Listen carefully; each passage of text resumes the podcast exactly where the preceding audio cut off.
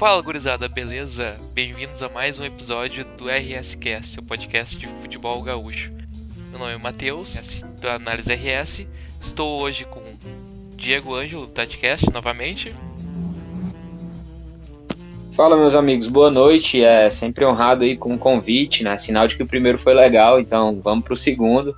É, vamos falar bem, né? Dessa vez é uma competição onde tem equipes cearenses, né? Que é o estado onde, de onde estou falando, e aí tem um pouquinho mais de propriedade para falar. Mas é uma competição que me encanta, até porque, particularmente falando, é um contexto mais próximo da minha realidade, né? Estou início de carreira e que já trabalhei em clubes desse contexto. Então fico até um pouco mais familiarizado. Então agradeço o convite e vamos bater esse papo, vai ser bem legal. E também com o Thiago Pincer, de analista da Cabo Friense. Então, boa noite aí, pessoal. Obrigado ao Matheus pelo, pelo convite. Que nem o Diego também tô, tenho rodado mais nesse começo, começo barra metade de carreira em, em clubes de Série C, Série D, principalmente no Rio, e tem algum conhecimento também de São Paulo, então acho que vai ficar legal o programa, porque vai dar para abordar bastante sobre os dois grupos né, da, da Série C. Perfeito dando mais um panorama hoje, uh, falando um pouco aqui das equipes do Sul, vamos ter duas equipes, né? Vai ter o Ipiranga de Erechim e o São José de Porto Alegre. Uh, dessa vez eu não estou botando o Diego em uma fogueira falando de várias equipes do Nordeste, ele consegue mais focar nas equipes que ele conhece. Uh, a Série C é dividida em dois grupos, dois grupos de 10, passam quatro para uma outra, quatro de cada. Daí entra num, num novo octagonal, não é mais agora aquele mata-mata que tinha antigamente. Então os grupos são segmentados, né? São divididos em mais ou menos norte, nordeste e outra parte sul, apesar de ter um, volta redonda no meio daquele no meio do grupo A que fica o norte. Ficou meio confuso esse volta redonda perdido, mas tudo bem. Até porque não tinha mais espaço para ele no grupo B. Vamos começar falando um pouco do grupo A. Como é que, como é que vem as equipes do Ceará aí, Diego? Cara, confesso para vocês que são duas equipes, né, Ferroviário e Floresta, e aí o Ferroviário, ele já vai para a terceira edição seguida, e nas outras duas a meta era não cair, só que ele começava bem, tipo, beliscando chance de classificação e no final perdia força, né? Então, como já é uma terceira temporada e é um time bem organizado, né? Deu muito trabalho no estadual. Num estadual onde ele teve jogou três fases, ele veio perder ontem, né? Ele havia perdido a primeira rodada apenas bem no começo do ano, né? Na verdade, bem no começo da temporada. E aí ele veio perder ontem para a equipe do Ceará, um jogo onde ele vendeu caro sua derrota, apesar do Ceará estar tá com a equipe B porque jogava hoje a Sul-Americana, mas o Ceará só veio abrir o placar com 30 de segundo tempo numa jogada de bola aérea. Naturalmente o Ferroviário precisou sair e acabou cedendo espaço, tomou mais gols. Mas para vocês terem ideia, o Ferroviário terminou o campeonato estadual à frente do Ceará, é uma equipe organizada. Mas eu creio que fica nesse meio termo entre escapar do rebaixamento, que para mim é a primeira meta, e possivelmente beliscar uma classificação. Floresta já é uma grata surpresa, inclusive é legal que o Brasil conheça essa equipe, era equipe amadora de fato, equipe de bairro. A gente chama aqui em Fortaleza de é, equipe de subúrbio, né? Acho que no Rio aí, Thiago, deve ser o mesmo, a mesma nomenclatura. É, e aí é uma equipe que se profissionalizou, hoje recebe investimentos legais, tem um, um CT muito bacana. Inclusive está nas quartas de final da Copa do Brasil Sub-20. É a única equipe desconhecida, digamos, está lá no meio de Vitória, de Botafogo, para vocês terem noção do, do, do, do quão positivo é esse trabalho. Então essas são as duas equipes cearenses. O Floresta subiu ano passado, né? É, foi vice-campeão e tirou no mata-mata, por exemplo, a equipe tradicional do América de Natal aqui do Nordeste. E chega como uma grata surpresa, é uma incógnita a sua participação, mas a primeira meta é não cair.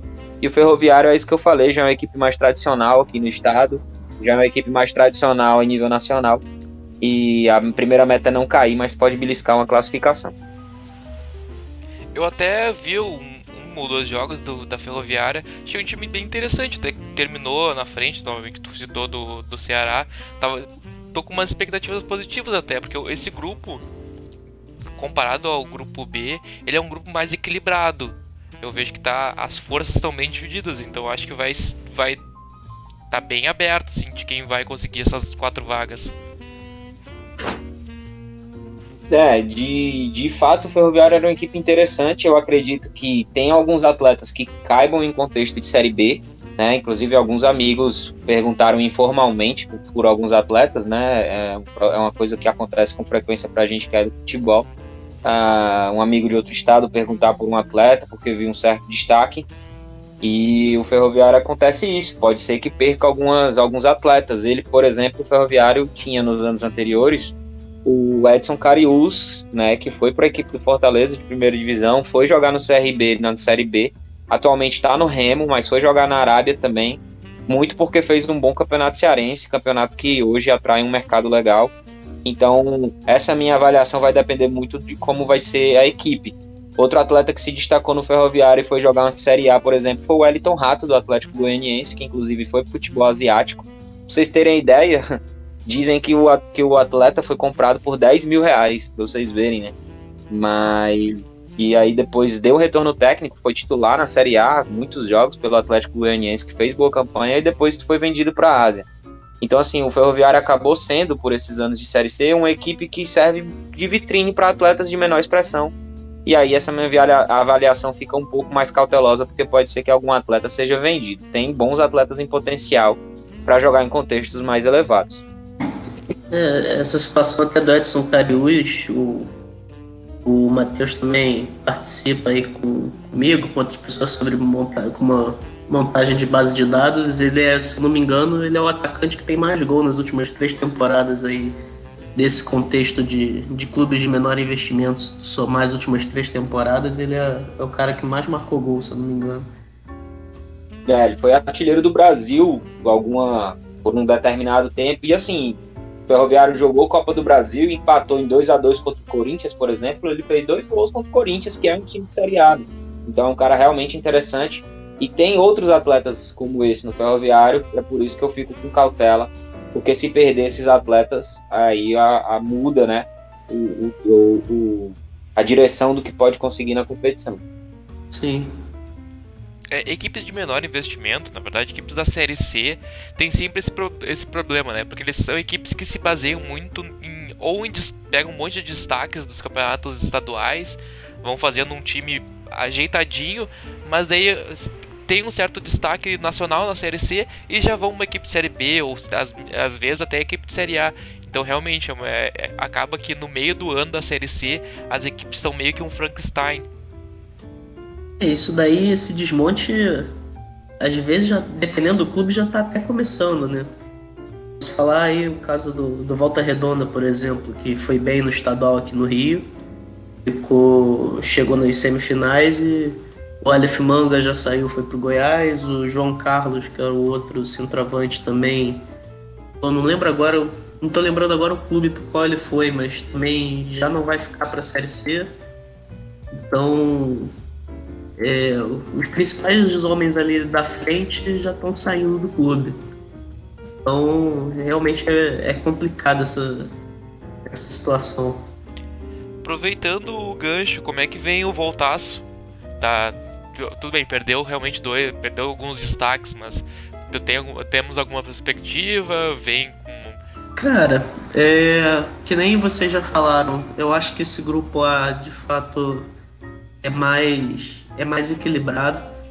E eu acho que fica até difícil nesse grupo de você conseguir apontar os, os favoritos para ficar entre os quatro, ou, ou sejam os não favoritos, digamos assim, para ficar nas últimas, nas últimas duas colocações e serem rebaixados. É, o Volta Redonda já tem algum tempo que está estabelecido na Série C e vem tendo boas campanhas também no, no estadual, né, no Carioca. Até onde eu sei, está mantendo uma base que é do clube mesmo, que é uma coisa que aqui no Rio tem tido pouco de dificuldade com os menor investimento de manter a base sobre o controle do clube. Né? Eles têm arrendado muito as categorias de base. E o Volta Redonda não. Né? Ele fez questão até de tirar certificado e tal de clube formador. Então esse ano mesmo no Carioca já foram, acho que cerca de 10 jogadores da base que foram aproveitados no, no elenco profissional. E os garotos não têm comprometido, sabe? Muito pelo contrário, tem rendido até bem. O Gabriel Pereira, que é o zagueiro, por exemplo, foi um dos destaques aí da competição e é um garoto 21 anos da base, zagueiro construtor, não é muito alto, mas é, é muito rápido, velocidade de recuperação muito boa. Eu fiquei até. Eu vou ficar até surpreso se ele continuar para a Série C. Não sei como é a questão de cláusula de contrato dele tudo mais. Mas eu acho até pelo campeonato que fez que de repente poderia pintar alguma situação para ele, mesmo que ele não fosse para para ser titular no clube de Série A ou de Série B, mas de repente ficar ali na equipe sub-23, numa transição ou qualquer coisa do tipo. Tem o Heitor, zagueiro também, que é do Volta Redonda, foi emprestado ano passado na, no meio da Série D, né, quando chegou para a fase de mata-mata. Foi emprestado para o Mirassol, chegou no Mirassol, virou capitão e, e subiu com o time do Mirassol sendo capitão. É, Oliveira, lateral direito, fez um campeonato muito bom. Regis, que foi jogou no São Paulo, lateral direito também, chegou no clube. Luiz Paulo, lateral esquerdo, já está lá há algum tempo e é bom. Andrei, goleiro, base no Botafogo.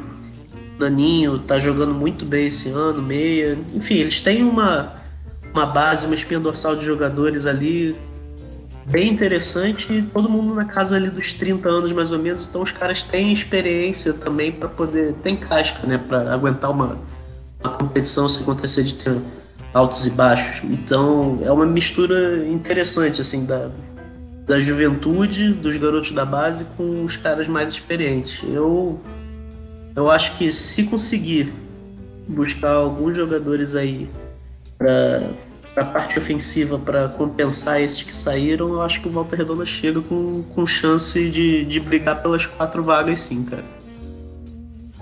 Maravilha. O, é, é, muito, muito receita da série C, às vezes até meio que programado assim, de, de misturar cascudo com, com, com guri da base, né? Eu acho que é, é uma coisa que dá certo. A Série B tu vê um pouco mais, mais é, focado nos cascudos, mas a Série C tem, tem essa mistura que, fica, que, que dá time. E eu acho que faz bem pra, pra essa gurizada que tá subindo, por exemplo, do, do Volta. Tem muita gurizada aqui no, no Zeca, no São José aí, tem muita gurizada no, no Ipiranga. Uh, mas é bom dar uma mesclada sempre com um pessoal mais experiente, porque é um, a Série C é uma competição muito difícil de jogar. Ela é muito pegada, ela é muita força física. Então, é, dependendo, o guri pode tremer um pouco na base. Sim. Isso daí com certeza ajuda bastante. É muito comum Série C Série D ser isso que você falou, né? Ser muita questão de força física. A gente mesmo aqui na Cabo Frense ano passado, quando a gente foi eliminado na, na fase de mata-mata já, a gente até teve um pouco essa essa sensação, sabe? Que a gente perdeu pro, pro São Luís aí do Rio Grande do Sul, o jogo em casa foi um amasso, a gente amassou os caras e terminou um a um. E o jogo fora, pô, foi um dia chuvoso pra caramba, campo pesado. Vermelhão é, da Serra é difícil, nosso... hein? Oi? O vermelhão da Serra é difícil. Não, e o time deles era muito experiente. O nosso time, querendo ou não, tinha muito garoto. Tipo, o Coutinho do Fortaleza, que voltou pro Fortaleza, estava por empréstimo. Muito jogador. Na, o nosso jogador mais velho, se não me engano, era o goleiro que tinha 28 anos.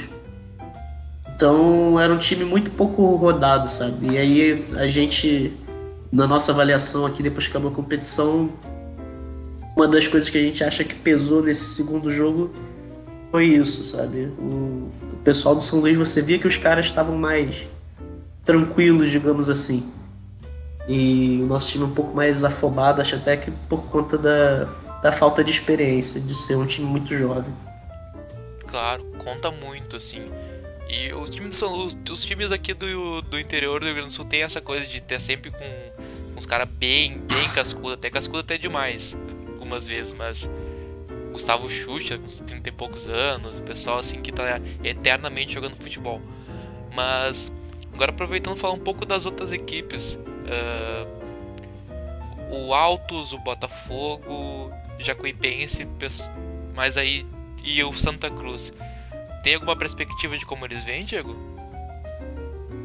É, vamos por partes, até porque cada um tem um, um, contexto histórico e um momento recente bem diferente, né? Vamos por partes. É, o Botafogo é uma equipe tradicional aqui do Nordeste, ele consegue pegar bem jogadores que são de nível interessante, mas que estão no momento ou de final de carreira ou que passam por um momento não tão bom e que aí não acabam não se encaixando em contextos maiores. Mas, por exemplo, é, ano passado brigou e escapou somente na última rodada de uma queda para a Série D, que seria trágico mas é uma equipe tradicional é, da Paraíba, uma das principais, né, consegue ter uma estrutura minimamente razoável e é um, até atrativa para alguns jogadores rodados, consolidados. Por exemplo, recentemente o Léo Moura passou por lá, o Felipe, goleiro, tá lá até agora, que, aquele que jogou Corinthians, Flamengo, enfim. É uma equipe tradicional e por isso acaba tendo como capacitar, é, captar perdão, bons jogadores, né? E, mas é sempre uma incógnita, porque o, o, o momento é, extra-campo não é dos melhores. Santa Cruz, mesma situação. Santa Cruz, equipe tradicionalíssima no Brasil, conhecemos muito bem. É, inclusive nós que somos da comunidade, mandar um abraço pro, pro, pro analista Caio Felipe, garoto jovem e muito promissor, que é analista de Santa Cruz desde o ano passado. É, Santa Cruz é gigante, cara, historicamente falando, torcida, enfim. Mas vive um caos administrativo também, né? Mudança de gestão, isso tudo a gente sabe o quanto afeta dentro do campo. Em contrapartida, tem duas equipes que são dos interiores, né? Jacuipense é do interior da Bahia, o Altos é do interior do, do Piauí, é, mas que são duas equipes é, organizadas dentro das suas realidades, né? O Jacuipense um pouco mais, é, tem similaridade com empresa, tem uma certa organização, já já chega muito bem aí com boas campanhas no campeonato estadual, então é outro para ficar de olho, né? Sempre surgem bons atletas e boas equipes porque tem condições de trabalho. O Altos é mais um que subiu da Série D, fez boa Copa do Nordeste também, mas já passou aí também por o um processo de, de perca de atletas, né? E isso com certeza vai comprometer na competição. Tem um fator casa que é determinante jogar lá no campo deles é muito difícil. Eles venceram basicamente todos os jogos que jogaram na Série D em casa, eram muito fortes. Na Copa do Nordeste também eram muito fortes em casa, é, inclusive o próprio Ceará de Série A foi lá e não conseguiu vencer. Então, assim, tem essa particularidade, a gente sabe que todo detalhe conta a seu favor. Então, se eu puder falar um pouquinho dessas quatro equipes, é isso: duas tradicionais, mais pesadas, mas que não passam por bons momentos. Duas equipes que são um tanto quanto desconhecidas, mas por conta de suas organizações acabaram chegando onde estão. E aí tem capacidades as quatro duas pelos bons momentos organizacionais e duas pela camisa, né, pelo histórico, tem capacidades de, de beliscar uma classificação, mas eu acho que tirando Santa Cruz e a Jacuipense, é, Botafogo e Altos brigam prioritariamente para não cair. É, e essa questão do, do campo do Altos, até o auxiliar, o Denis aqui, com quem eu, eu tenho trabalhado, já trabalhou lá no Altos também, ele fala, sempre falava, cara, era muito difícil jogar lá, ele já jogou, já trabalhou no Altos e jogou contra, né? Trabalhando em outro clube. E ele diz que principalmente o gramado é. O gramado do estádio é, é horroroso, isso dificulta muito o jogo de qualquer um que vai jogar lá. E os caras treinam lá, né? Então estão tão habituados, né? E outra coisa que ele comentou também é que o presidente é super gente boa, salário paga em dia, salário alto. Só que o presidente lá tem uma questão de não, se, não importa muito com o modelo de jogo, o importante é ganhar, não importa como. Então, no contexto desse de Série C, pode acontecer também se vier 3, 4 resultados negativos, mandar embora e mudança de técnico. Então, é, o Altos pode acabar acontecendo, se não começar bem, acabar entrando numa, numa espiral aí também de, de mudança de treinador e coisas desse tipo, né? Falando um pouco de infraestrutura, eu falando da Jacuipense, tem um amigo meu que foi fazer um estágio lá na Jacuipense. Ele me falou realmente maravilhas do, do CT, da, da estrutura da Jacuipense, que é um clube que, que falaram para ele que, que eles têm um planejamento de médio longo prazo de estar tá realmente subindo série C, série B. Então eles estão com um investimento legal de tanto base quanto de profissionais, preparador de goleiro, analista de desempenho, preparador físico. Então eles realmente estão montando uma, toda uma infraestrutura para que eles realmente atinjam os objetivos de chegar lá em cima na, nas pontas dos campeonatos nacionais. Então eu, eu vejo o Jacuipense pouco a pouco galgando até no, no, Campeonato Baiano, que é um campeonato difícil, por ter dois times muito fortes, que é o Bahia e o Vitória. Eu vejo que está tentando querer ser uma terceira força. E então eu tenho uma, uma perspectiva de ver a Jacuipense. Indo agora para os times do norte, Manaus e Paysandu. Eu vi muito pouco dos dois, mas traçando um pouco da vendo as tabelas, né? O Manaus, mesmo hoje estando na, tá, tá na final do Campeonato Amazonense, fez uma campanha realmente muito boa no seu estadual na primeira fase. Então é uma equipe que é, é sempre muito difícil jogar lá no, no norte, né? Jogar no Amazonas, jogar no Pará. Pará, no, Pará normalmente é muito forte por causa que Paysandu e, e Remo são equipes realmente muito tradicionais, equipes com uma camisa muito forte, com um estádio muito forte que, que a, a torcida faz tremer realmente, uma torcida muito apaixonada. E o Manaus é uma equipe realmente muito nova. Tem é uma equipe com uma boa estrutura, tem um, tem um estádio bom, mas e jogar lá no Amazonas é bem complicado. Vocês conhecem um pouco dessas equipes? Eu, eu conheço alguma coisa, mas eu não sei se o, se o Diego quer falar ou, ou não, se ele de repente ele por, por ser do Nordeste, não sei se ele tem mais conhecimento de repente. Ah, assim, do momento atual nem tanto, confesso não acompanhar tanto, mas eu acho que num, num contexto histórico, acho que o Paysandu sempre vai chegar forte onde quer que ele vá.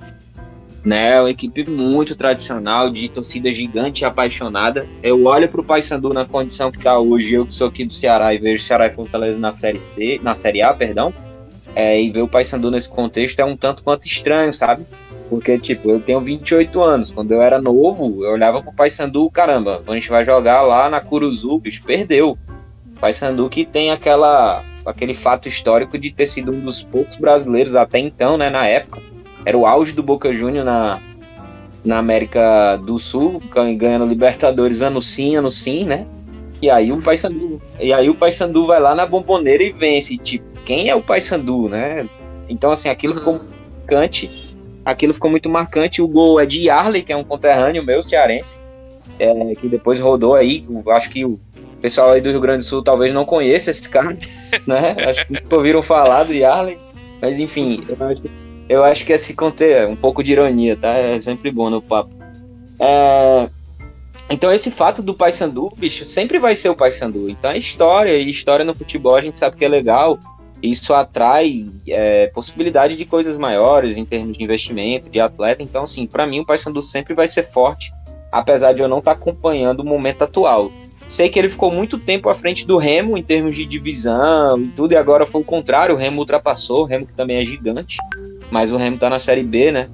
É, e o Manaus é um time que ano passado gerou muita dificuldade contra o próprio Ferroviário e enfrentou algumas vezes, e eu via essa questão que, que foi falado, né?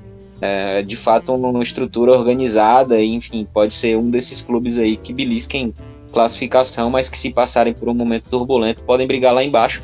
Até porque esse é o é a linha tênue da série C. Às vezes você tá aqui brigando para não subir, dois, três jogos tropeçando, você já passa a brigar lá embaixo e, e a minha visão sobre essas duas equipes é isso, é mais sobre um contexto histórico do que o momento atual.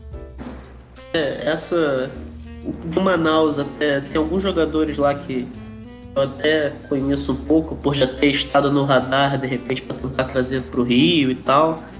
É, tem o lateral direito deles, o Edivan. Cara, é, já trabalhou com membros nossos aqui da comissão técnica também. Tu vê vídeo do cara, a gente não consegue entender como ele tá nesse contexto de time de Série C.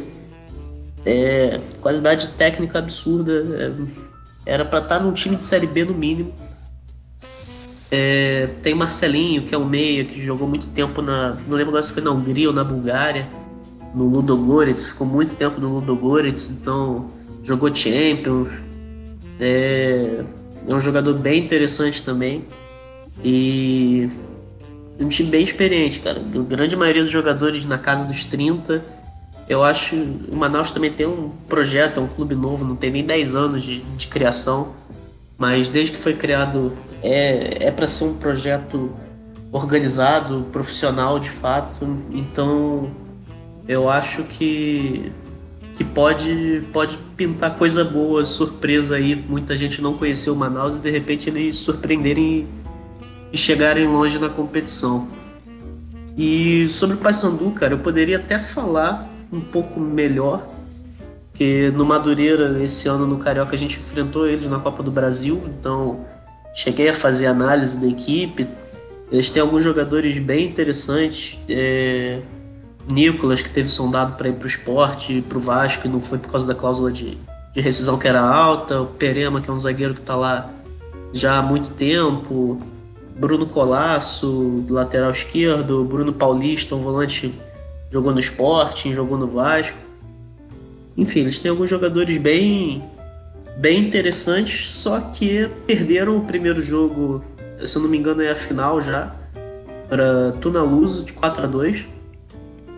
E eu fiquei sabendo hoje, vi hoje no pelo Instagram que mudou o treinador. É, acho que o Vinícius Eutrópio é quem vai assumir lá e um, um cara que eu conheço, que eu já troquei ideia. Acho que ele até deu aula lá na CMA também, o, o Felipe, que já trabalhou na Chapecoense, no Joinville, tá indo lá pro, pro Paysandu como auxiliar do, do Vinícius Eutrópio. Então, é, para mim é uma incógnita, sabe? Como vai chegar esse Paysandu. Não sei como que eles vão chegar, estilo de jogo, se a mudança vai ser brusca ou não. Então, tem jogadores bons, mas eu realmente não sei o que, o que esperar dessa campanha do Paysandu, cara.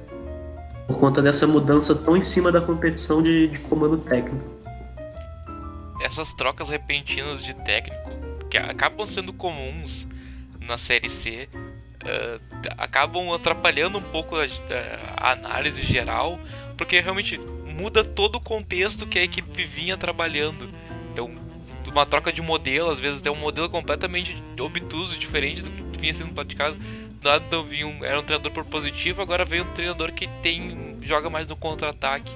Então, realmente é, é bem complexo de analisar como é que vai vir o Paysandu agora.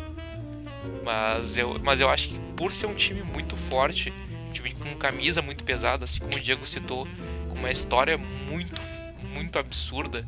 Bom, um time que, que disputou Libertadores, um time que ganhou do Boca, é um time que sempre trouxe, formou jogadores muito fortes, o próprio Yarley como exemplo, que foi campeão mundial com o Inter. Então, é, sempre teve um contexto muito grande. Então, eu, como, como o Remo está na Série B, normalmente os dois se puxam, um puxa o outro para cima. Então eu, eu, creio que o Paysandu não vai fazer uma campanha para ficar na C, ele normalmente vai fazer uma campanha para querer subir. Então eu espero coisas boas do Paysandu. É, é, é, é, o que tem que acontecer, né? Até pela questão salarial também que é praticada no clube, é até uma, uma cobrança que deve acontecer lá, porque geralmente o Paysandu tem faixa salarial bem acima do, da divisão que ele tem frequentado, né? É, só para ter uma noção, no início desse ano a gente chegou a pensar no Nicolas lá para Madureira. Quando a gente entrou em contato que soube o salário, a gente falou, pô, sem chance. A gente viu que os números do reserva também eram interessantes. A gente cogitou reserva, quando a gente entrou em contato com o empresário e tal para saber o salário do reserva, também era algo muito acima do nosso patamar no Madureira, que é time de Série A de, de Carioca, sabe? Que é um, não é a melhor é, o melhor dos universos, não, não chega perto disso, do nível praticado em São Paulo, por exemplo, mas também está longe de ser um dos campeonatos que menos paga no, dos estaduais, né? Então a gente até se assustou com, com os valores que são praticados lá no Paysandu. Então acho até que tem uma cobrança natural em cima de, de resultado por conta disso também. Não, exatamente. O Paysandu é uma equipe uh, de um, um, patamar de B, né? Na Série C, é um time que, que paga muito bem, que, que tem salários em dias, que tem que, paga altos salários. Eu, o, acabou de citar, é, jogador, o Diego citou exemplos de jogadores que, que não há muito tempo estavam na Série A. O Bruno Colasso, que também jogou no Grêmio, então jogou em outros clubes aqui do estado, jogou no Brasil também. São equipes que estão. São jogadores que estão sempre disputando patamares altos. Então é, é uma equipe cara. Eu diria que é uma equipe que não é de Série C, ela está na Série C. Exatamente. É, é isso. Exatamente. E para fechar o grupo tem a Tombense. Tombense que fez, tá, fez um bom mineiro, foi eliminado pelo Galo, né? Tomou um 3 a 0 mas enfrentar uma equipe com investimento do Galo e tomar um, e perder não é não é demérito uma equipe de série C. Mas ficou em quarto lugar. Teve um, uma teve a mesma quantidade de pontos que o Cruzeiro, perdeu ali no saldo de gols. Então fez uma campanha bem honesta. Acho que é uma equipe que sempre sempre chega na série C incomodando. Não, não, não chega a ser uma equipe a mais forte do grupo, mas é uma equipe meio pra até chegar de vez em quando. Conhece um pouco mais do Tom Benz, Thiago? É, eu também, também acho que eles podem incomodar, até pela, pela questão de como foi no, no estadual.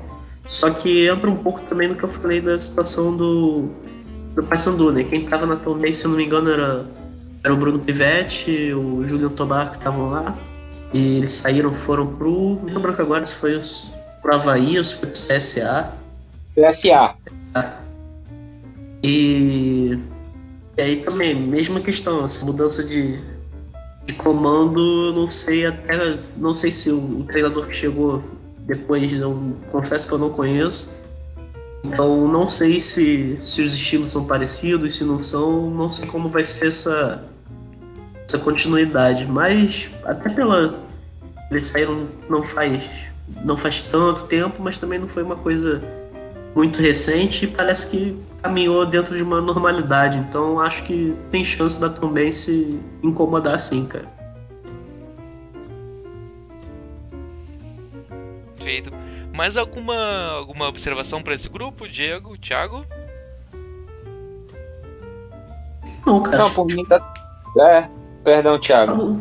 Não, relaxa, eu ia só falar que acho que a gente comentou sobre todos os clubes, né? É, eu tenho essa impressão. Então passamos a régua e vamos pro grupo, vamos dizer que um grupo da morte, né? Um grupo B, um grupo. Um grupo Desculpa. capaz. grupo B é um grupo composto por equipes do sul-sudeste. Tem, equipe, equipes, tem equipes tradicionais e tem equipes que são as, os, as novas equipes fortes, né? Que são as equipes de São Paulo. Vamos começar um pouco falando da. Vamos começar com São Paulo, que são os grandes leões, né?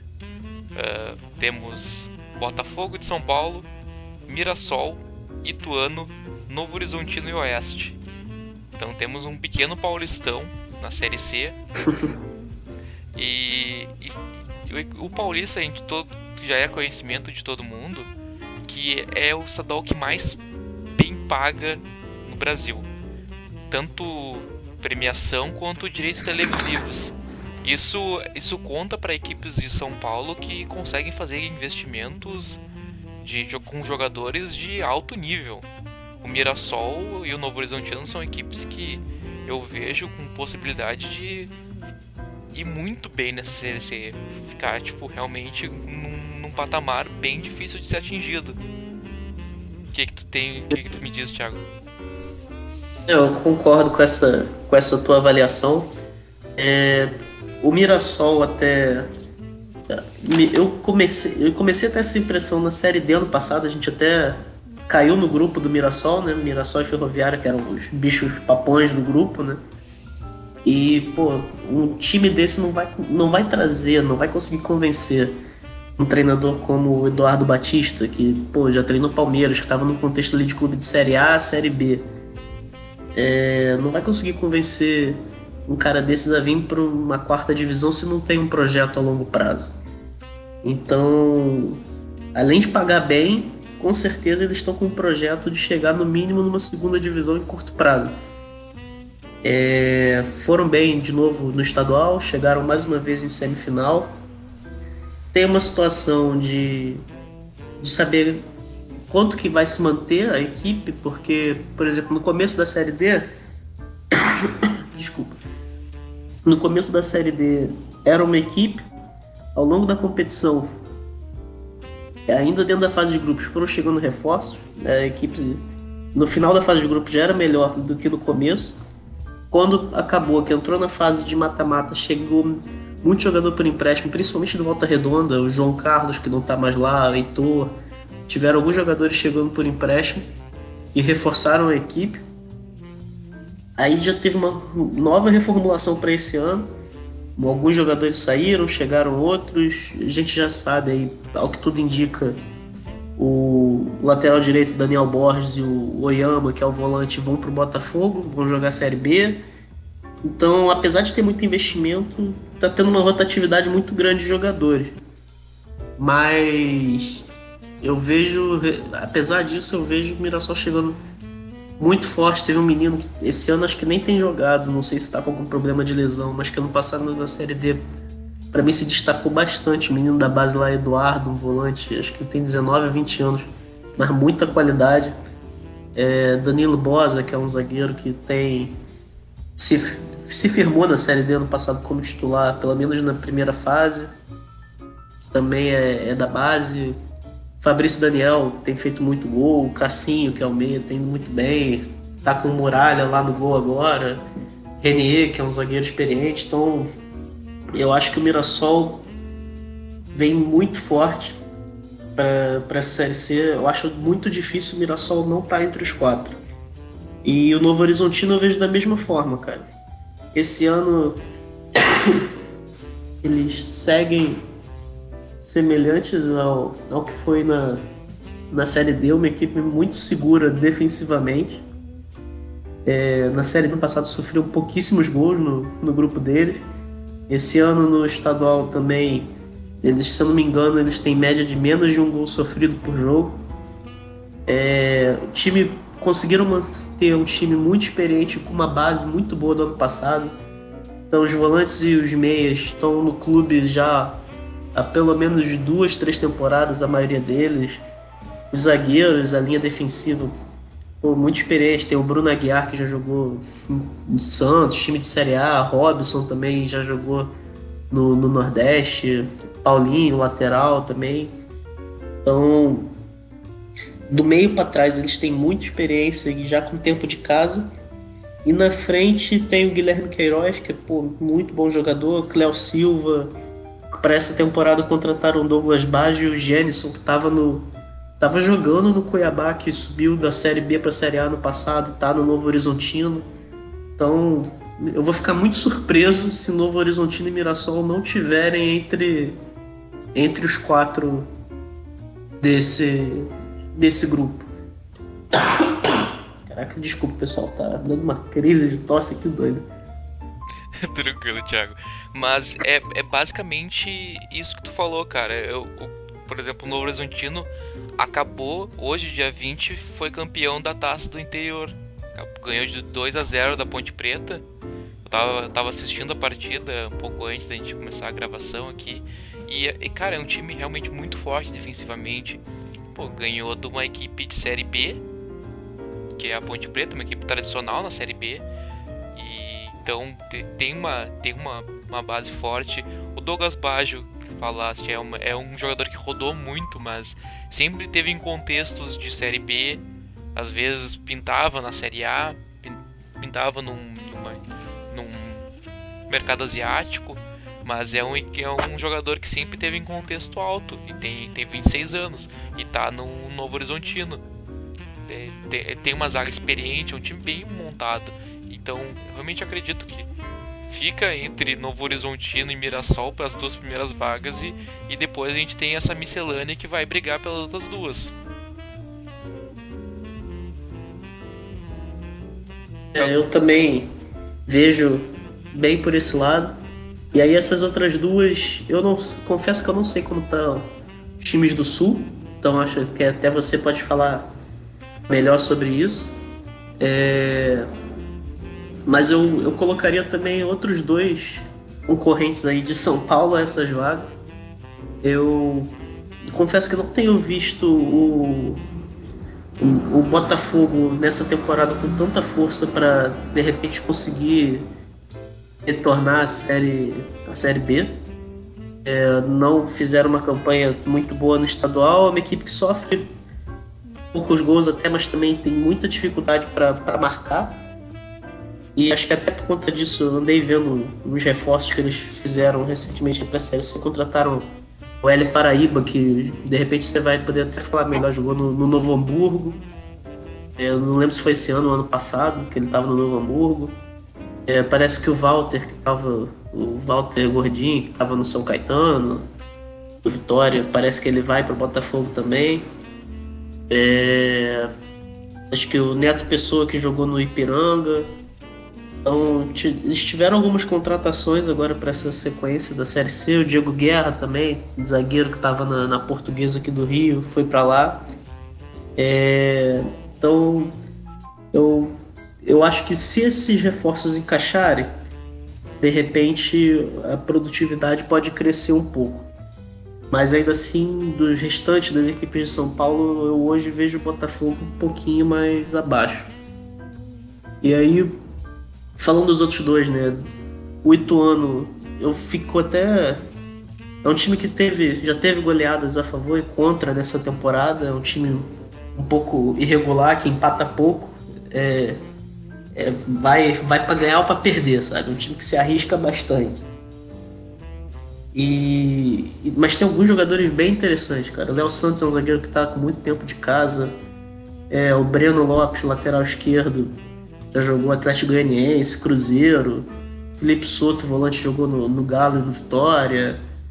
Tem na frente, principalmente, eu fico, eu fico, até surpreso deles não terem conseguido fazer mais gols, porque tem alguns jogadores bem interessantes ali. Tem Vitor Rangel, já passou pelo CRB, pelo Botafogo o Branquinho, que é um ponta que, pô, ano passado na Ferroviária deu um trabalho ferrado pra gente na Série B, porque é um cara muito rápido, o escape dele de transição ofensiva era sempre buscando o Branquinho no contra-ataque. Era jogar na velocidade. É um cara já experiente, rodado, que num contra um é muito enjoado. É, tem o Rony também, ponta, que já jogou no Goiás, na Ponte. Fernandinho, que passou também pelo Ipiranga do Sul aí, Ferroviária assim, a linha de frente do Ituano me agrada bastante, cara, ainda mais para esse nível de, de Série C. Então, eu acho que ele se encaixar melhor essa, esse equilíbrio aí entre quantidade de gols sofridos, é, se conseguir se defender um pouco melhor, acho que tem chance de, de brigar também. E o Oeste caiu da Série B, tá na Série A2 do Paulista, mas na Série A2 do Paulista esse ano tá muito bem, é o primeiro colocado. Então, tem alguns jogadores ali também interessantes. É um, uma equipe um pouco mais nova é, do que as outras, assim, na média de idade, girando em torno de 20, 20 e poucos anos. É, mas tem. A, a maior parte da experiência tá ali na, na zaga, no gol, Rodolfo, que até pouco tempo estava agarrando no Fluminense, Vitão já foi zagueiro do Santa Cruz, se eu não me engano, já disputou Série A pouco tempo atrás pelo, pelo Santa Cruz. Então, tem alguns nomes alguns nomes interessantes. Léo Arthur e Alisson estavam no, no Mirassol no passado na, na campanha do título da Série D. Alisson é um volante, Léo Arthur é um, é um meia, um ponta. Então, acho que o Oeste tem chance de, de conseguir, até por estar vindo embalado, uma campanha boa na Série 2, acho que isso pode, pode ajudar e de repente conseguir brigar por vaga também. Então, falei pra caramba, de até dar um espaço para vocês agora, mas o que eu tinha para falar dos clubes paulistas era isso, cara. Tem alguma coisa para complementar, Diego? Ah, cara, não pela quantidade de tempo, mas pela propriedade com que o Thiago falou, acho que deu para entender bem, né? É... E aí fica muito conclu... É, conclusivo, não tem muito que acrescentar, só reforçando que Botafogo e Oeste vieram da Série B, mas não são os favoritos dentre esses cinco paulistas, já foi muito bem dito, o Novo Horizontino acabou de ser campeão do interior, o Mirassol fez uma campanha sensacional no Campeonato Paulista, vem chamando a atenção. Minha única preocupação para cravar algo é se esses caras vão manter o elenco. A gente sabe como é o mercado quando essas equipes de menor expressão se destacam em âmbito é, até nacional. Eu diria que se destacar no Campeonato Paulista é de se destacar em âmbito nacional. Você abriu falando de fato que é o campeonato mais vistoso e onde tem maior investimento no país. Então, se você chega numa semifinal e você é um time de Série C, você naturalmente vai ter seus atletas visados pelo país inteiro. Então, se o Mirassol mantivesse essa base, também né, dá para cravar aí que chega para brigar pelo acesso. Então, acho que o Thiago falou brilhantemente, não tem muito o que acrescentar. Tá, tá bem completo. Perfeito. Então vamos descer de São Paulo, vamos pro Paraná. O Paraná é uma equipe que, que teve, assim como o Botafogo e o Oeste, veio do decesso, né? Caiu da Série B. Mas o Paraná hoje vive um momento completamente oposto que viveu no ano passado da Série B. Foi uma equipe que teve o primeiro semestre da, da competição estupendo, com aquela equipe com o Alan Al que acabou chegando até o topo da tabela, liderou a competição por umas boas rodadas, mas acabou tendo um decesso muito grande e foi até, até a zona de rebaixamento. O elenco mudou em beira de 90% após demitido uns 5 técnicos do Paraná. Hoje está com um técnico novo, um técnico um trabalho novo maioria das, da, dos jogadores do Paraná são, são guris, um time com uma média de idade baixíssima e acabou tá, tá, tá fazendo um campeonato paranaense honesto, nada muito acima. Uh, tomou um, tomou um 5 a 0 do, do Coritiba, mas eu, eu vejo mais uh, o 5 a 0 como um desvio de trajeto do que realmente algo para acendeu o alerta vermelho que o Paraná vai cair da Série C. Não, acho que o Paraná vai, não vai fazer uma campanha para brigar, até porque realmente o, o, nível de investimento do Paraná comparado às outras equipes é, é bem abaixo, muito abaixo mesmo. De, até por ser uma equipe que veio da Série B. Mas com, então eu acho que o Paraná não cai, mas eu acho que ele fica nesse meio de tabela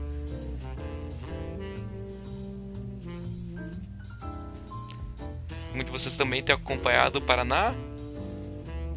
Ah, o que eu tenho para falar do Paraná é o seguinte, eu posso não ter acompanhado muito a, a, de perto, né? Mas eu vi a, a, a, Série B do ano passado.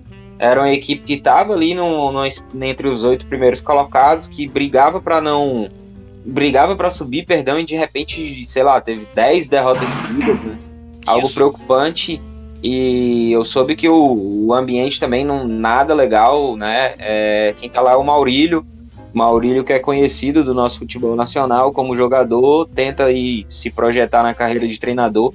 Teve muitos trabalhos aqui no estado do Ceará. É um cara que eu até conheço pessoalmente e torço pelo sucesso dele.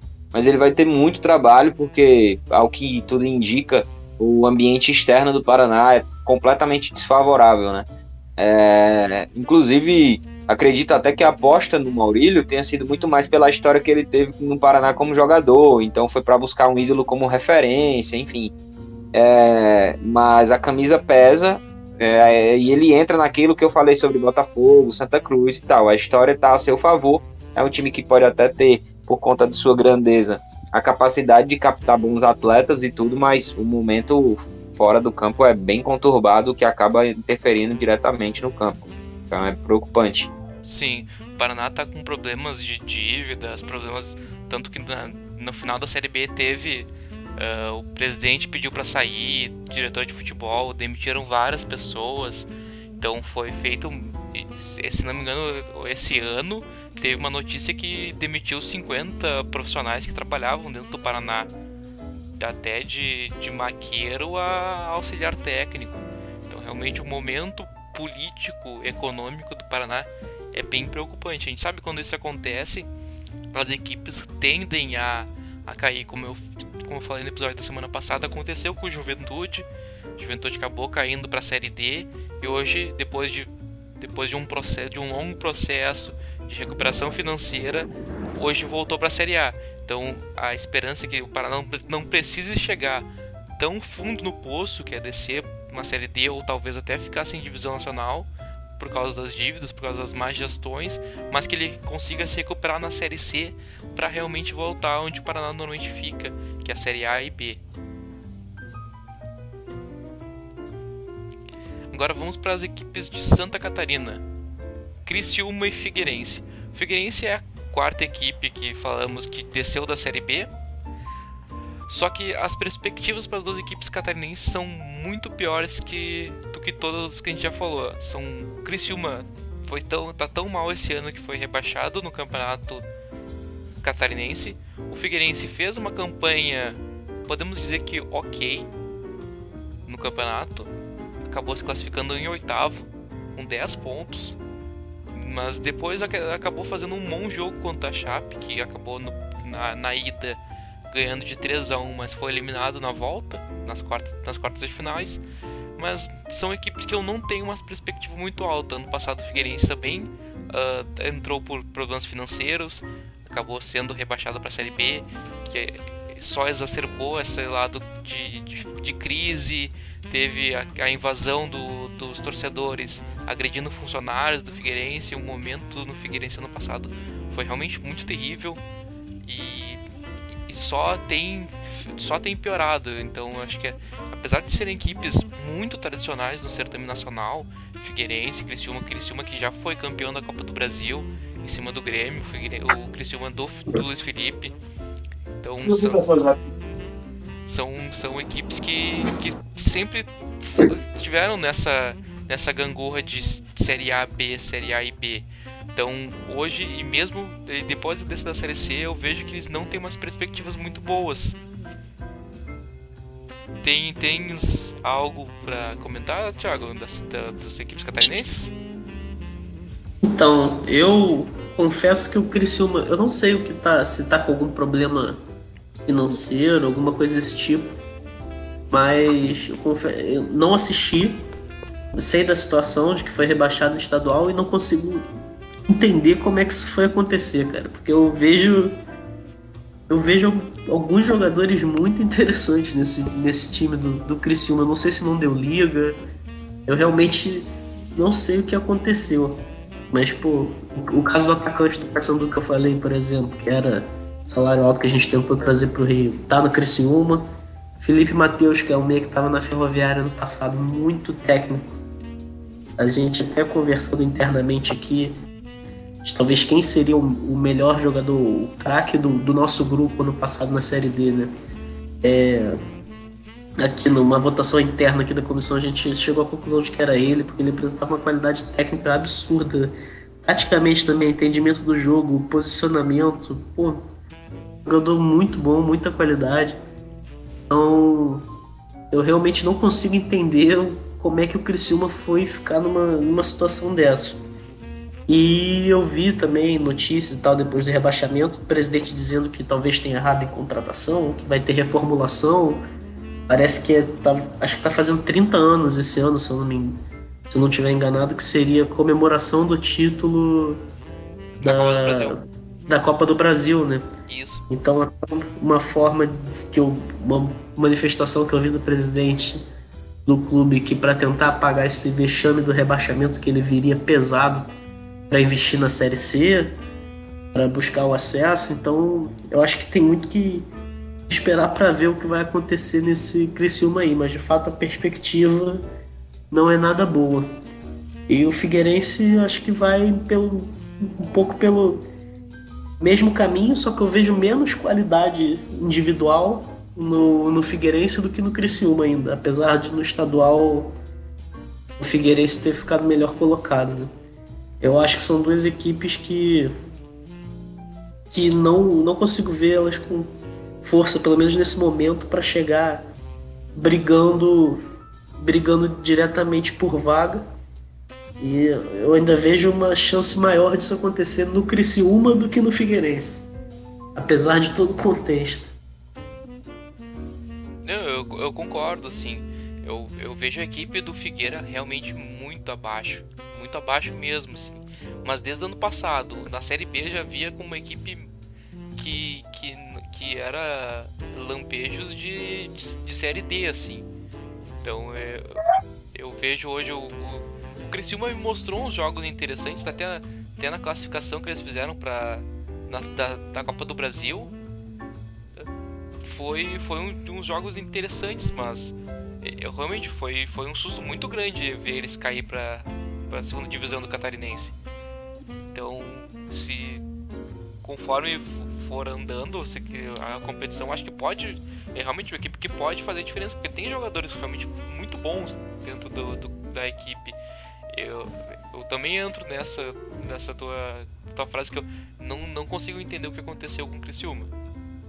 É, diferentemente de vocês, eu não tenho tanta propriedade de fala, não acompanho, não, não conheço bem qual é o contexto atual, mas sei da, dessas questões do rebaixamento, da, da, toda a dificuldade que o Figueirense teve na Série B, a, toda a dificuldade que o Criciúma teve no Campeonato Estadual entra naquilo que eu falei alguns blocos atrás, né, das equipes cearenses olharem, pô, de baixo para cima, a gente ia jogar contra o Criciúma, era derrota na certa até 2014, 2013. É, você ia jogar contra o Figueirense fora de casa, nossa, dentro de casa então, inclusive eu acho que 2010, mais ou menos, que foi um ano que o Ceará tava na Série A, 2011, quando ele voltou a figurar depois de muitos anos, Figueirense era da Série A, então olhar hoje o Ceará na Série A, na Sul-Americana, indo bem, fazendo campanha de meio de tabela, que é muito para sua realidade. E olhar para o Figueirense, que a gente olhava de baixo para cima nessa condição, é um pouco estranho também. Entra nessa cota e, é, é, um pouco frustrante, né? Preocupante, mas é hora de assumir as responsabilidades das gestões anteriores e correr atrás de recuperar isso, porque não compete a grandeza das equipes. Não, concordo, assim. Figueirense por muitos anos foi um problema para a dupla Grenal aqui. Sempre, sempre dava muito trabalho jogar lá no Orlando Scarpelli. É um estádio difícil de jogar e basicamente foi corrobora bem com o que o Diego falou, assim. E o futebol catarinense sempre foi um, um futebol que investiu muito. Tanto sempre tive, teve várias equipes, uh, série D, C e até mesmo a B. E chegou até ter três equipes na Série A, que era o Figueira, o Havaí e o e a Chapecoense. Foi mais até, cara. Teve, teve um ano aí recente, não vou lembrar exatamente qual, que eram quatro clubes catarinenses na Série A e só três cariocas. Acho que o Vasco tava na Série B nesse ano. Isso, daí o, Ju... que... o Joinville tava na Série A. Joinville, acho que era 2014, Isso. não tenho certeza. Então, é, pode ter Então ter esse decência assim de equipes catarinenses é realmente é, é estranho, é assustador até. O que aconteceu com, com as equipes aqui do, do de Santa Catarina.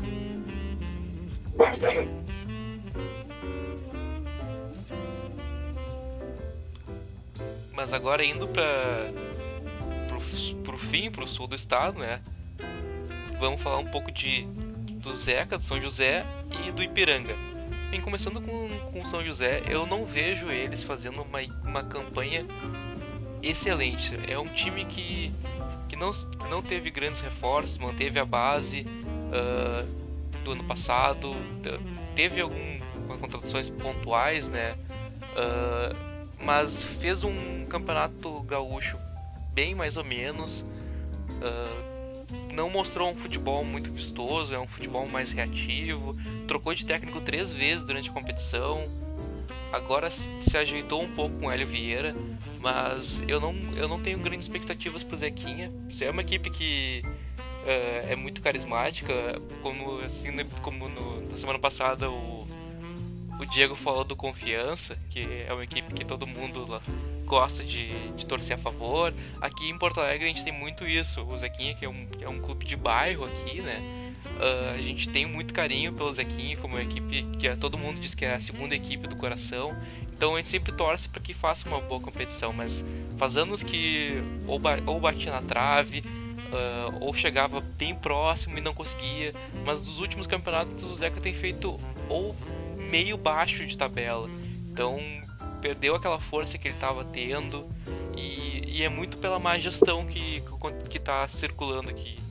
Então uh, tá sempre trocando de treinador, tá sempre perde três partidas já quer trocar de técnico, não tá se dando tempo de trabalho. Uh, sempre tem muitas críticas aqui ao campo do do Passo da Areia, do que é agora o estádio Francisco Noveleto, que é um sintético, mas é um sintético bem mequetrefe, é um sintético que parece quadra de futsal. Então, quando tá muito calor, a, a, o campo chega até 45, 50 graus. Então é um campo muito difícil de jogar quando as pessoas quando vêm jogar aqui é sempre muito complicado.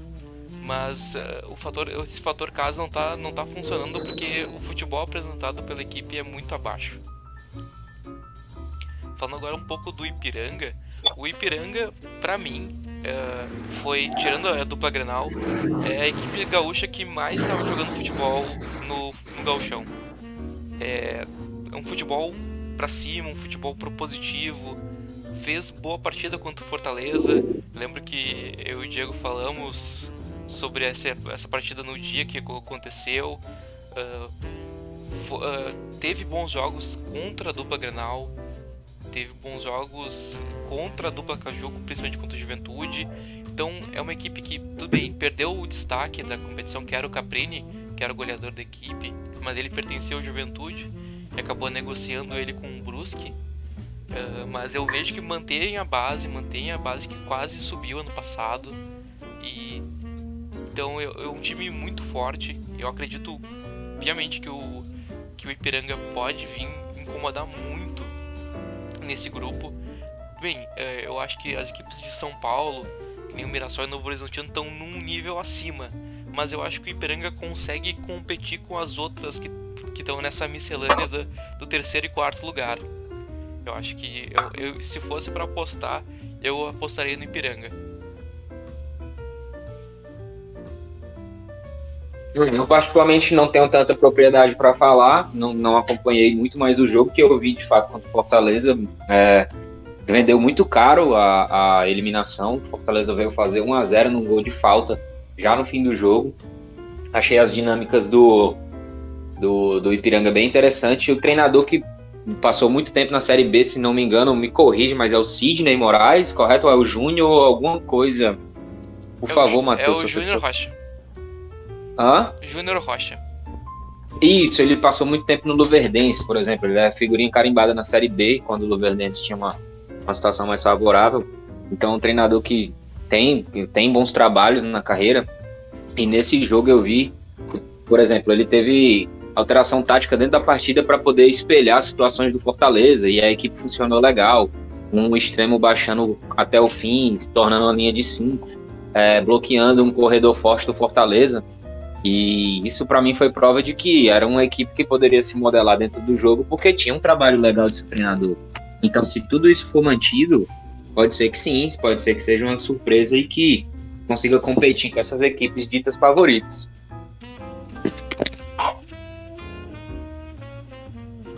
Eu, eu concordo também, eu, eu vi, eu cheguei a assistir acho que dois jogos do Ipiranga esse ano, também me pareceu ter uns conceitos ali bem, bem definidos, uh, parece um time bem organizado. E eu tô nessa com, com vocês. Eu acho que tem chance de jogar de, de igual com, com o Novo Horizontino, com o Mirassol, talvez com um pouco menos de, de brilho individual, digamos assim, de menos jogadores que possam desequilibrar em um lance a partida. Mas acho que para a disputa a longo prazo, digamos assim, da competição, eu também vejo o Ipiranga com força para estar tá brigando pela, pelas quatro vagas aí para a fase seguinte.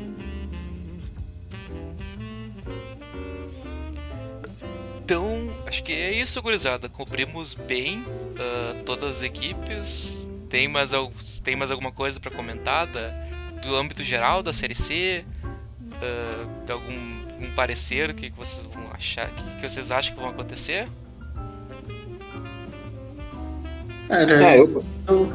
Eu, acho que a gente já já abordou bastante. Eu não sei se você quer uma, uma cravada aqui de quem vai classificar ou não. Ah, fica, é, fica bem a teu critério. Se tu quiser cravar, pode cravar. É, tu, eu... Não, cravar, cravar eu acho muito difícil, até pela questão do equilíbrio. Mas se tu quiser que eu vá no chutômetro aqui, eu posso tentar. Olhando aqui os grupos, se eu tivesse que chutar nesse grupo B, é, eu colocaria Novo Horizontino, Mirassol, Ipiranga E aí a quarta vaga eu acho bem complicada, mas ainda tenderia para o Ituano. E no grupo A, aí o grupo A eu acho muito complicado, eu deixo pro Diego se ele quiser tentar esse chute aí, até porque tem mais equipe da região ali que ele conhece. Eu, eu realmente não sei o que esperar desse grupo A, cara. Acho que pode dar qualquer coisa. Mas o, só pra não cravar sozinho, eu tô contigo na tua cravada, tá? Eu, eu compro, eu vou. Eu fecho, fecho contigo, tamo junto. Nesse grupo eu só trocaria na opinião de vocês o Ituano pelo Oeste. É, pois é, a minha dúvida era justamente essa: o Ituano ou Oeste. Já no grupo daqui, eu vou pelo menos um cearense, né? Então eu vou de Ferroviário. Santa Cruz, por ser muito tradicional. É, Jacuipense como surpresa. E eu vou com outra surpresa que é o Alto, muito por conta do fator campo. Então são o meu palpite aqui para os quatro do grupo de cá. Hum, ousado. Ah, não, o Diego foi, foi bem nessa aí, hein? se, se acontecer, tem que levantar uma estátua pro Diego. Eu acho que é mais, eu acho que é mais desejo que palpite, entendeu? Não, mas é justo, é. Palpite é palpite, cara. Eu acho que, como a gente tinha falado na semana passada, que qualquer prognóstico que a gente for fazer pode ser certo, pode ser errado, mas é só prognóstico. Acho que o, que o Volta Redonda é muito forte também, mas. É... O que eu vejo de problema maior no Volta Redonda é a questão de viagem, cara. Porque é o único time do Rio que vai ter que ficar toda hora viajando para norte e nordeste. Eu acho que isso pode pesar bastante, cara, no, no final das contas aí, essa questão de, de cansaço. É, essa, essas viagens Rio Amazonas, Rio Belém e depois pô, Paraíba, Fortaleza, até mesmo interior ali, cara, é, é bem complicado pro, pro, pro voltaço. Então eu. É. E assim, Volta Redonda nem é do, do Rio de Janeiro capital, né? Então, até a questão de, de logística para voo e tal, eles ainda teriam que pegar ônibus eu não sei nem se é melhor vir para o Rio ou de repente ir para São Paulo para conseguir pegar voo. É uma questão bem, bem complicada. Acho que isso pode pesar bastante, cara.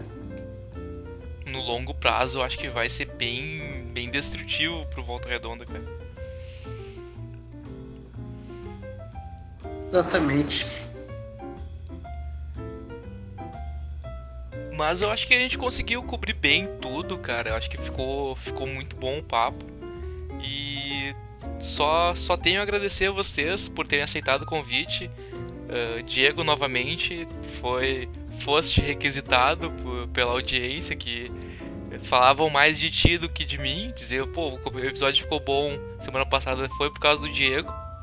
Então eu fiz eu sempre fiz questão de te convidar e faço questão sempre que, que puder de ter aqui, cara. Uh, fico, fico sempre feliz que aceitas e o Thiago, o Thiago já conheço há um tempo, como ele disse, trabalhamos, trabalhamos junto num, num, num, grupo de analistas que, que fazem base de dados. É sempre bom conversar com ele, um cara, um, um cara muito inteligente, um cara de um profissional fantástico. Então é um prazer imenso e inenarrável de ter vocês dois aqui. E deixo esse espaço para para vocês poderem divulgar um pouco do trabalho de vocês. Diego falar um pouquinho do Tatcast e Thiago falar um pouco da tua página, falar um pouco do teu trabalho no, na Cabo Friense. Fiquem, fiquem à vontade. Nada, cara, eu que agradeço o convite. É, sempre que possível vou tentar participar. Tem uns contratempos aí do dia a dia, mas para mim é sempre uma honra falar de futebol, ainda mais com vocês, que são de outro contexto e têm capacidades absurdas, né? Então, para mim é muito engrandecedor e estamos por aqui. Se você tem interesse aí pelo futebol nordestino, predominantemente pelo cearense, a gente tem o TatiCast. Hoje a gente aborda um pouco menos o podcast, fizemos muito isso em 2020. Hoje a gente foca mais no, em análise para o YouTube e para o Instagram. Se você puder seguir, fico grato. Até porque de repente aí vão ter equipes que o seu, seu time do coração vai jogar contra. E é isso. Arroba o Tatcast e no YouTube é Tatcast no YouTube. Eu também só, só tenho a agradecer aí ao Matheus pelo, pelo convite. Gostei bastante de ter participado em situações futuras também. Sempre que eu tiver disponível, é, precisando, só chamar. É, espero que tenha agradado o pessoal da, da audiência aí também.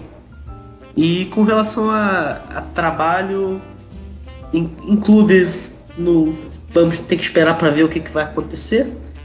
É, mas quem tiver interesse, de vez em quando eu coloco análise no, no Instagram, até vi um tempo atrás que o pessoal tinha interesse de ver conteúdo sobre equipes de menor investimento, é uma coisa que eu estou até me programando para estar tá divulgando mais também ali no, Instagram, até para mostrar que tem um certo preconceito, né? De que a galera pensa divisão série C ou série D não só tem jogo ruim ou não tem conteúdo, não tem conceito. Pô, não é bem por aí, sabe? Tem equipes que você vê que tem trabalho. Então a minha ideia é começar a focar um pouco mais nisso, de mostrar situações positivas que dá para você observar mesmo em, e observar e trabalhar mesmo em divisões inferiores, né? Então, quem tiver interesse é só me procurar depois no Instagram, arroba Thiago, com, com TH, né? Arroba Thiago Pinsardi. E tem uma página que eu colaboro também que é arroba fute 4 linhas. Então qualquer uma das duas, quem que puder dar uma moral lá, tá tranquilo. E aí, pô, tem. É, entrando no link da minha bio também. Já, eu falo mais um pouco de parte operacional, né? De ferramentas para analista e tal. Então tem, tem aula gratuita, tem curso que é pago, enfim. Aí pessoal entrando lá pode me chamar no direct também, querendo tirar qualquer dúvida pode ficar à vontade para me procurar por lá. Bem, reforço o convite dos dois. Uh, quem puder, siga-os, uh, vão nos trabalhos.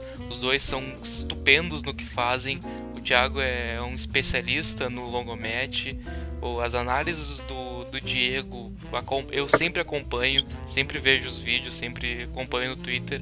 E, pô, é, são, são realmente profissionais de, de garbo e excelência. Então, quem puder, siga eles. E, e quem puder também, já fazendo o meu próprio jabá, siga o Análise RS no Twitter. Tô sempre tentando fazer um, produzir um conteúdo. Ultimamente eu tenho tido pouco tempo pra, por estar num clube novo agora. E então, mas eu sempre tô tentando produzir lá. Assim como o Thiago falou, eu foco mais também em equipes pequenas, eu tô, mas o meu foco é equipes pequenas aqui do Rio Grande do Sul, uh, mais do interior e tudo que eu faço corrobora com o que ele falou. Tem equipes de muita boa qualidade técnica e tática uh, em séries inferiores. Então esse é o interesse de mostrar sempre que o campeonato da série B, C são muito bons e tem muito preconceito com esse tipo de campeonato. Então essa Thiago tá, tá vejo que as, as duas pessoas que estão aqui também estão na mesma caminhada que essa. Então estamos cercados de só boas pessoas aqui. Mas eu vou deixando o meu adeus, pessoal. Uh, novamente, obrigado aos dois. Uh, fico muito feliz de estarem aqui. E todos vocês que escutarem, escuta, que escutaram, uh, muito obrigado sempre com feedback. Tem sido muito positivo sempre reforça, uh, dá mais vontade de fazer o programa. Então, muito obrigado mesmo. Fiquem bem, fiquem com Deus e até semana que vem.